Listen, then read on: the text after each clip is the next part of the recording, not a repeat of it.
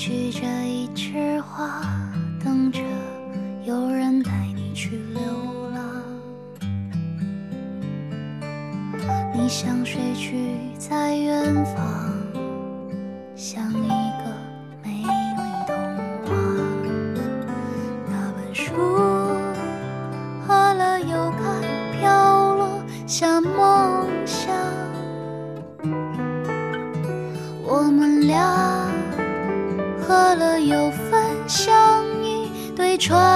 家，总要有些随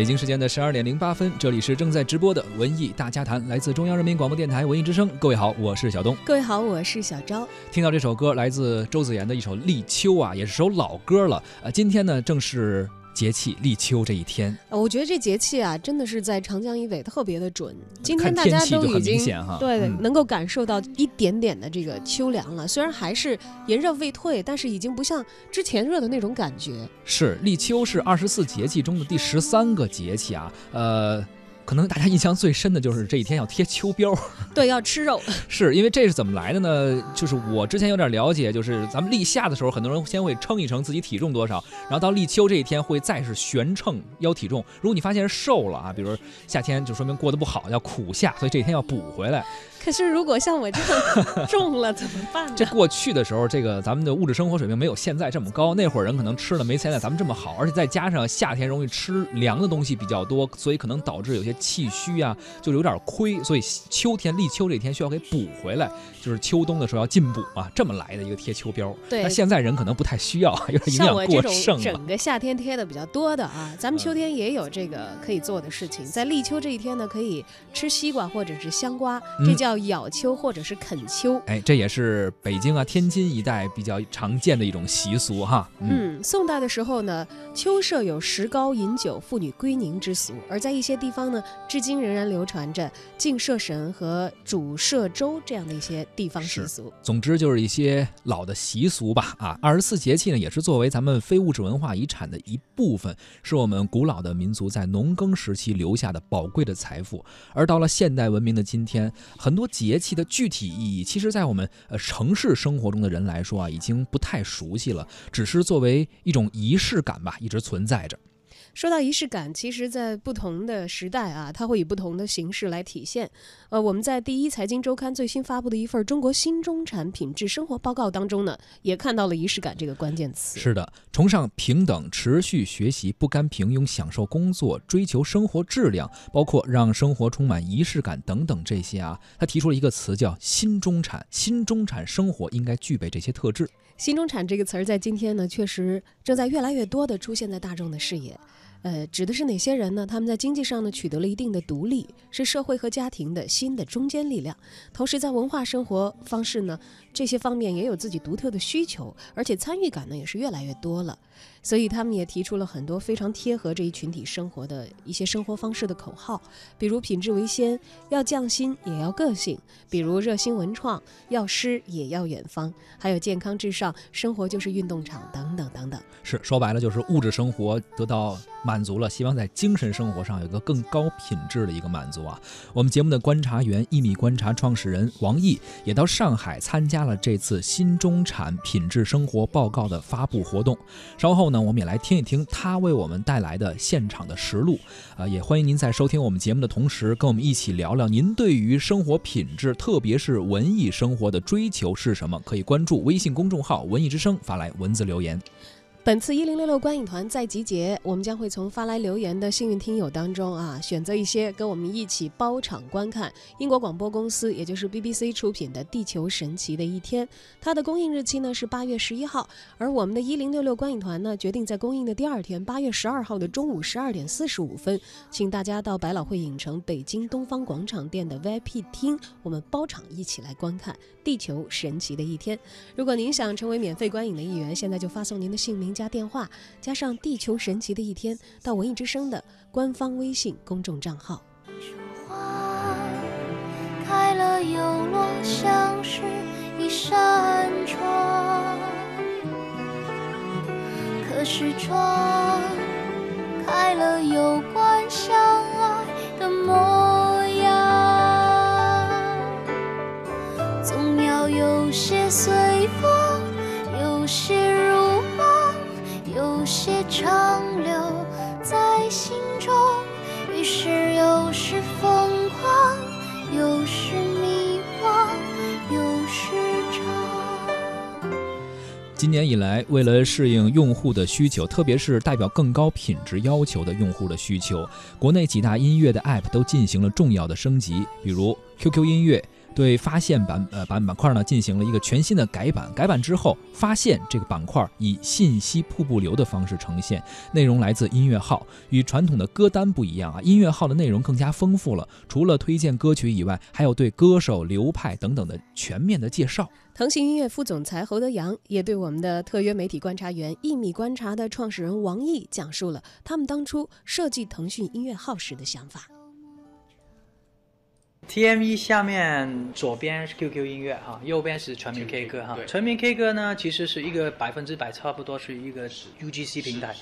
呃，一直以来呢，我是很保护 QQ 音乐，呃、都是一些 PGC 里边，even 就是现在我们的音乐号，我们都要去很严格的申请，然后我们才可以让它的一些内容去露出。嗯，但是呢，其实我们现在也开始去有一些尝试，就是说这些是我们会把它归类成 PUGC 的一些内容。不不仅仅是我们的编辑，不仅仅是我们的一些技术的平台上面去发布出来的一些内容，还是可能通过一些我觉得我们要开放这个平台，让一些更专业的喜欢音乐的一些媒体可以去在这个平台上一起玩。这个我觉得呃，把这个力量可以去释放出来，哪怕不是说都是一一的 DAU 都可以给你用哈，就是反而是一个。心想你的都会用你的这个音乐号的这个，我是觉得这个是挺好玩的。呃，媒体，特别是音乐人，音乐人进来，他可以去把自己的作品在这里分享，用户看到、听到，觉得很喜欢，他们会买单。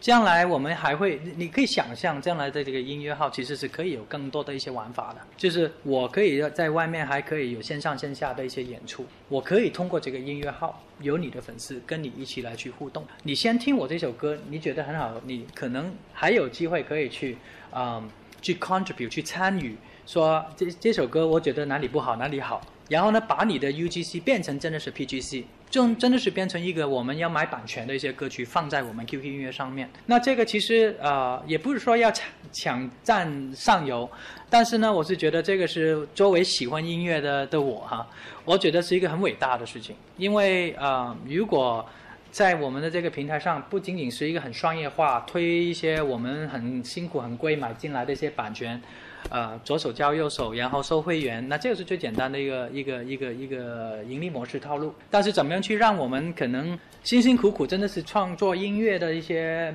一些人，啊、去谈音乐的自媒体。可以有一个地方，他们觉得是归属，他们觉得是属于他们的，呃，不是一些可能是仅仅是呃，可能某一些社交平台，可能某一些新闻平台，呃，很碎片的穿插音乐、穿插八卦、穿插新闻，这里就是音乐。我觉得慢慢慢慢就会有更多的一些想发现音乐、想拿营养的一些用户就会进来了。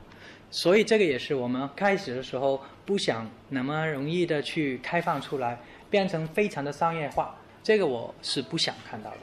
好，这个也是我们音乐号的一个初衷。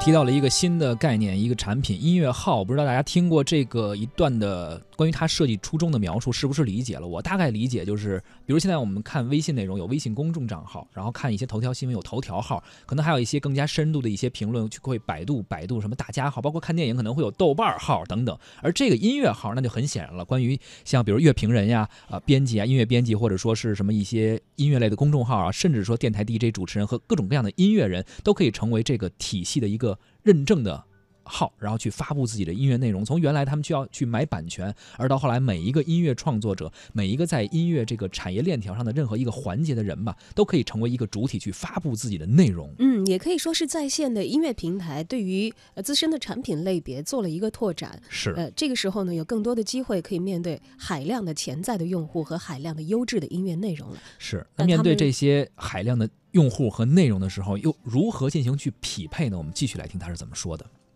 全民 K 歌刚开始的时候呢，这个理念是一是一个社交属性比较晚、比较比较多的。呃，到我进来，就是其实我之前呃我在腾讯十年哈，就是两年前参与 Q 音乐全民 K 歌，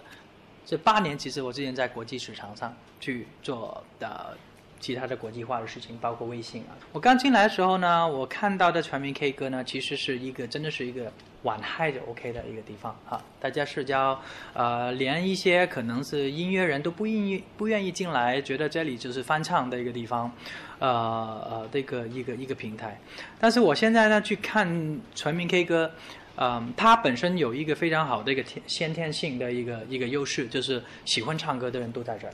好，喜欢唱歌的人都会在这儿，呃呃，包括可能是一些音乐人，可能他不会出出现他的这个这个名分，但是他会在这里去唱歌练歌，啊，我们会通过技术去让他的一些歌可能可以去慢慢上排行榜啊这些。那现在全民 K 歌已经走到一个地步，就是我们可以通过科技去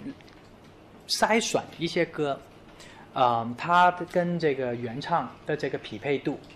有多高，它的音质有多好，慢慢慢慢的把它筛选到原来这一班人就是我们唱歌好听的这一班。这些其实也是意味着什么呢？它其实是一个非常大的一个平台上里面的一个很小一群人有机会变成专业歌手的。那这些其实也是我们希望可以看到，慢慢慢去了解到。那这个也是在探索当中。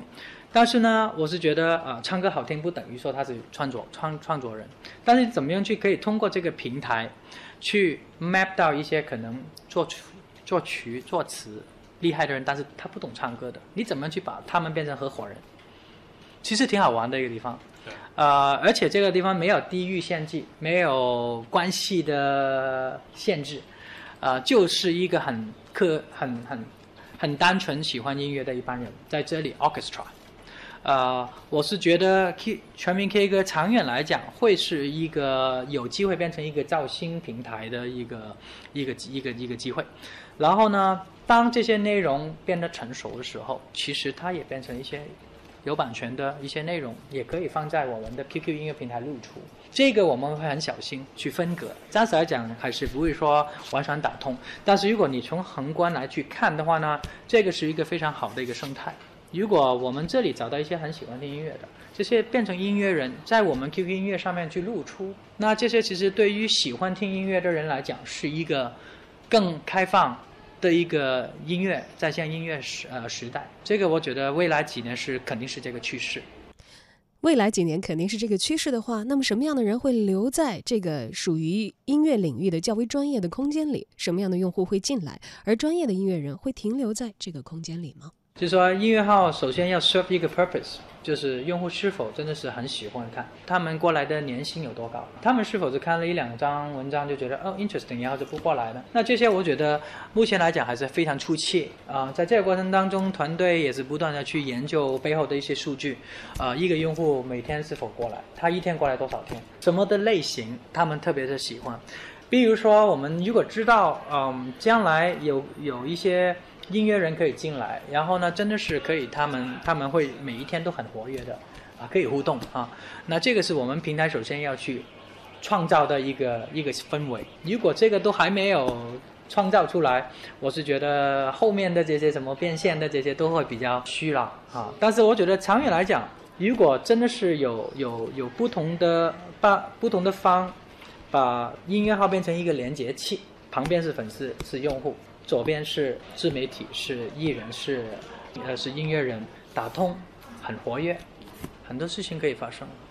腾讯谈了他们的设计和想法，而如今呢，在线音乐平台也不止他们一家，很多的娱乐产品，比如阿里音乐旗下的以及网易云音乐旗下的，也都在做出自己的尝试。腾讯的 QQ 音乐又打算走怎样的套路呢？QQ 音乐是做十二年的一个产品，那我们当中去了做了非常多的呃不同的蜕变，呃当中我们沉淀了非常多的经验，但是同时间也有非常多的包袱。那在七点零的时候，我们做了非常多的减减法，不知道大家有没有看到，是很多的一些功能我们觉得不需要的，把它去掉，清爽化。减法比加法难。加法是很容易，所以呢，啊，当时我给了团队一个非常大的压力，就是说我要去取掉很多功能，我要去放一些用户真的是在这个时代需要的一些功能，所以就是没有包袱。一出来的时候，我就设计一个现在的一个啊，一个最现代化的一个产品，清爽的 UI，简单的一些推荐，很简单，非常简单。原来用户现在就喜欢简单。QQ 音乐是从 PC 到到移动端，然后不断就加法，在这个过程当中，其实还是有非常多的加包袱。但是现在我觉得啊，还是挺满意的，是慢慢慢慢，我们每天都会去看数据，都会看哪一些功能应该有退化，哪一些功能应该要进化。那这些就是我们不断蜕变呃 QQ 音乐的一个一个套路。就就其实这个也是呃呃我们想营造的一个一个新的生态，就是说用户。不仅仅是过来去用我们的 search search box，我希望他们就过来呢，还是可以去吸收到一些新的发现。新的发现，我也不喜欢做一些可能时常不断做的一些个性化推荐歌单呐，歌单营养特别高啊，然后有评论呐。OK，这些东西对我来讲是应该要去补齐的一些功能。